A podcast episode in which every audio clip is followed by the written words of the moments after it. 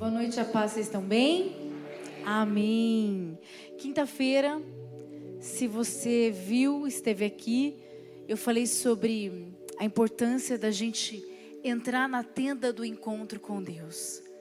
Que lá a gente tem a direção específica, a gente tem a resposta. É lá que a gente começa a se relacionar com o Senhor. E quem faz a tenda é você. Ela pode ser no local que você desejar. O importante é que esse encontro seja diário e que você converse com o Senhor.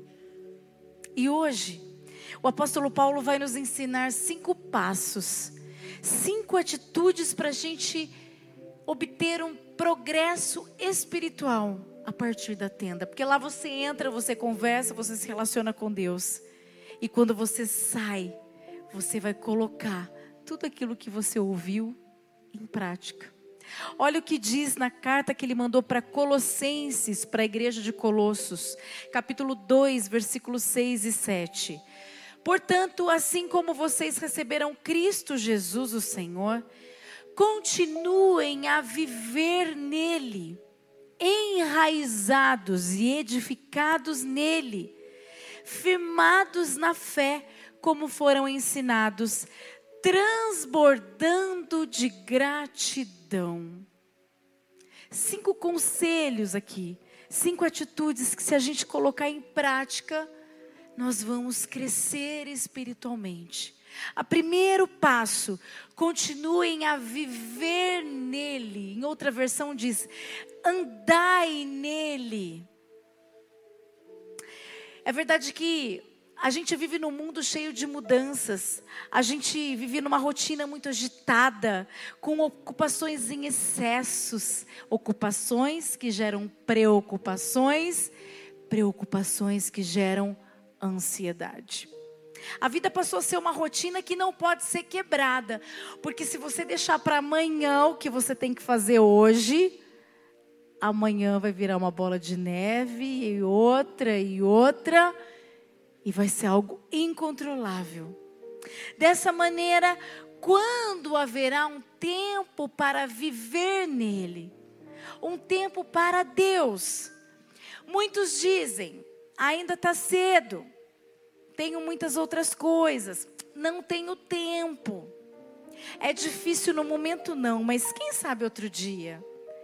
Ah, você me entende, não é? Ah, não quero ir por empolgação não tem uma motivação assim ainda, sabe? Ah, eu não quero ir por conveniência. Olha o que diz Atos 24, 25.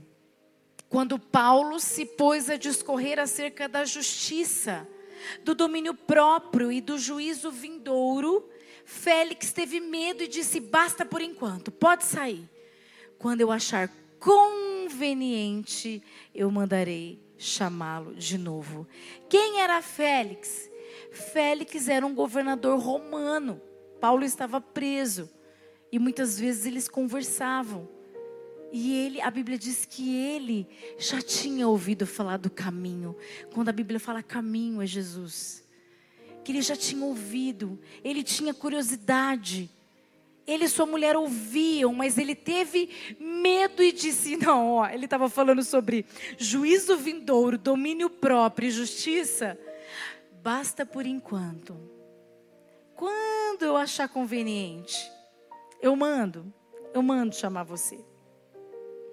Fato é que se a gente quer viver no Senhor, a gente precisa andar com o Senhor. Se a gente quiser viver o propósito que Deus tem para nós, as promessas, que Ele cumpra as promessas dele, a gente tem que estar no centro da vontade dele. Se a gente quer fazer a diferença nesse mundo tão agitado, que todo mundo está correndo, correndo, correndo, e às vezes correndo, correndo, correndo atrás do vento. Se a gente quer, a gente precisa andar nele, viver nele, e esse tempo é agora. Gênesis 17, 1 diz assim: Quando atingiu Abrão a idade de 99 anos, apareceu-lhe o Senhor e disse-lhe: Eu sou o Deus Todo-Poderoso. Anda na minha presença e sê perfeito. Abraão, o pai da fé, estava iniciando a trajetória de fé ali com Deus. E Deus dá receita para ele: anda comigo, anda na minha presença e ser perfeito. O que nos separa, pastora, de Deus?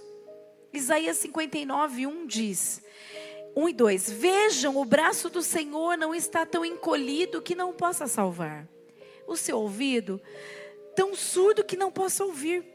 Mas as suas maldades separaram vocês do seu Deus.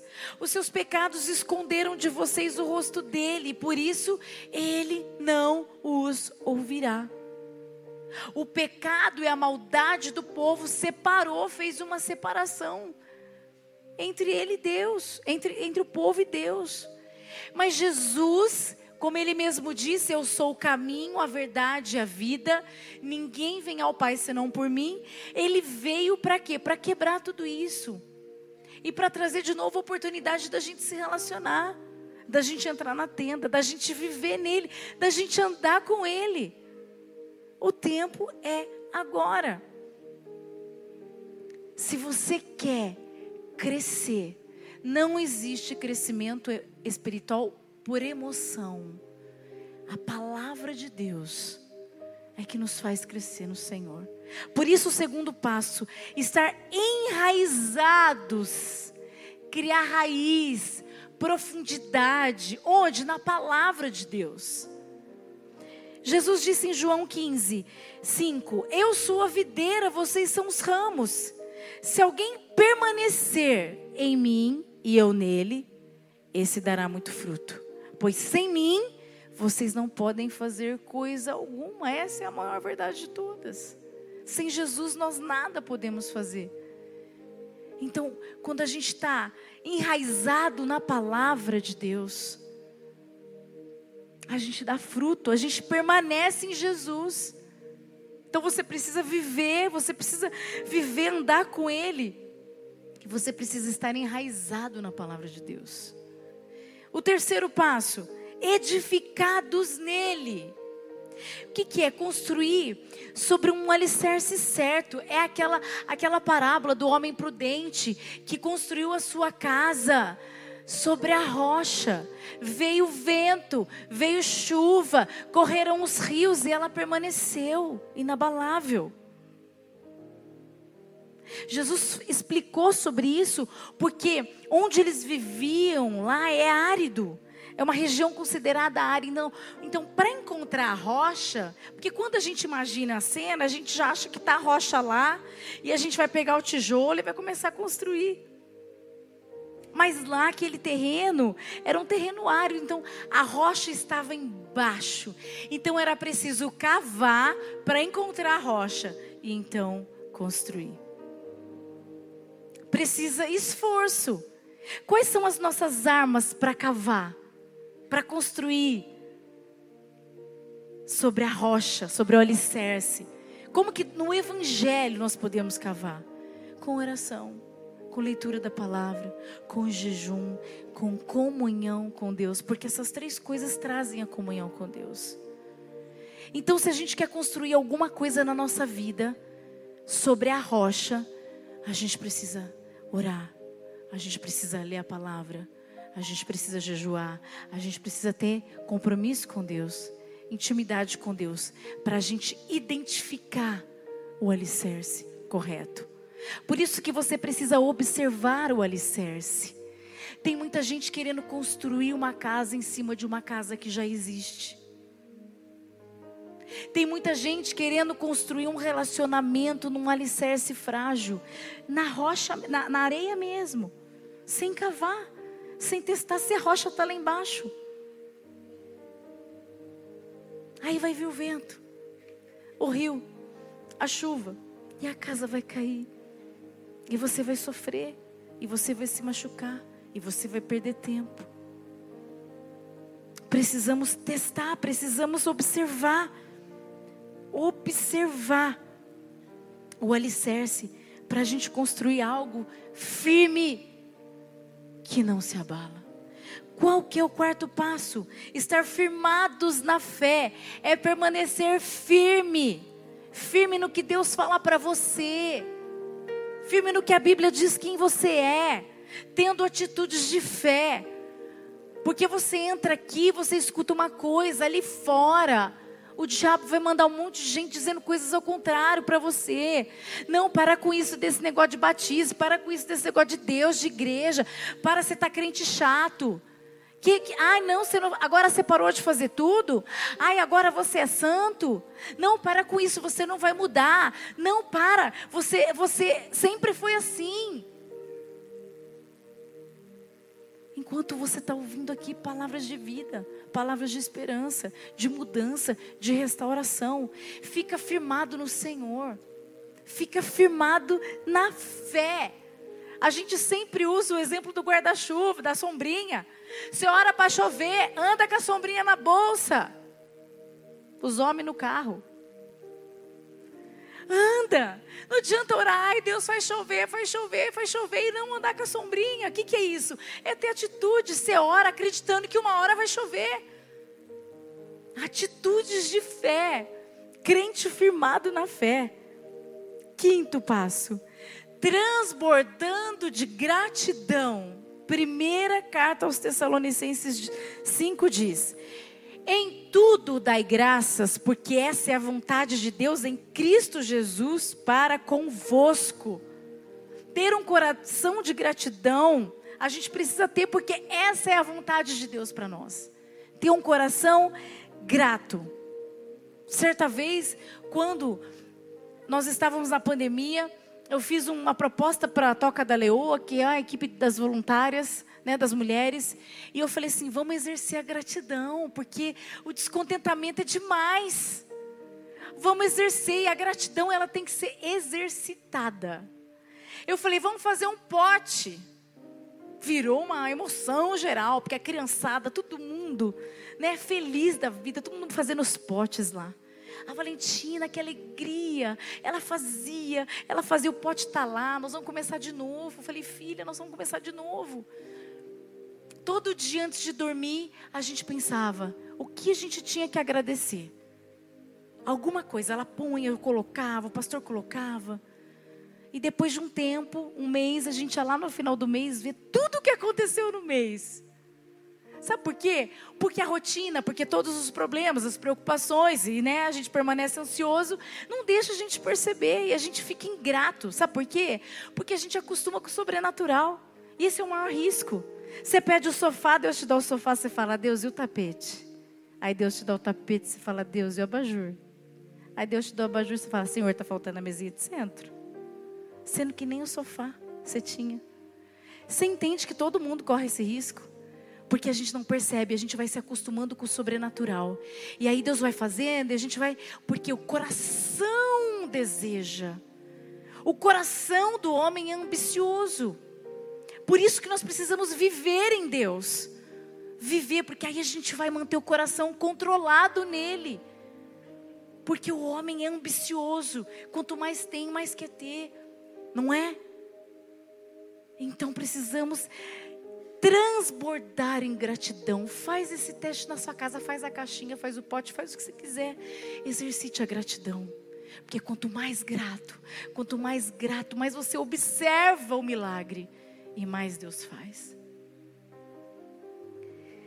Então ande com o Senhor, seja enraizado na palavra, edificado na rocha, fica firme na fé e transborde de gratidão todos os dias.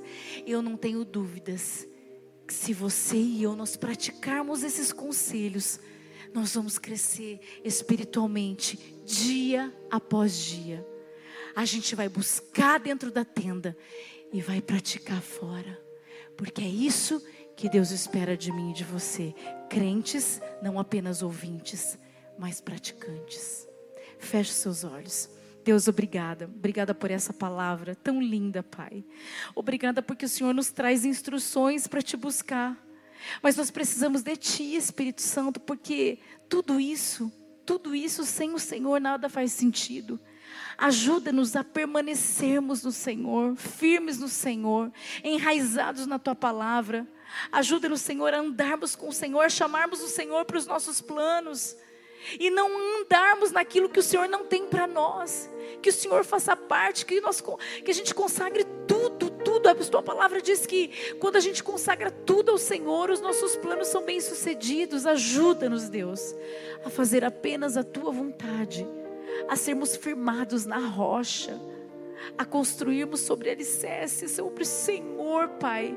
Relacionamentos firmados no Senhor, casamentos firmados no Senhor, sociedades firmadas no Senhor, a igreja firmada no Senhor. Pode vir o que for, nada, nada poderá abalar. Obrigada, Senhor. Nós queremos nos render dia após dia, dia após dia no Senhor porque nós queremos ser crentes praticantes, crentes que fazem a diferença, crentes num mundo tão agitado que não corre atrás do vento, mas que faz aquilo que foi chamado para fazer. Muito obrigada, Deus. Eu te agradeço, Jesus. Amém. Aplauda Ele. Glória a Deus.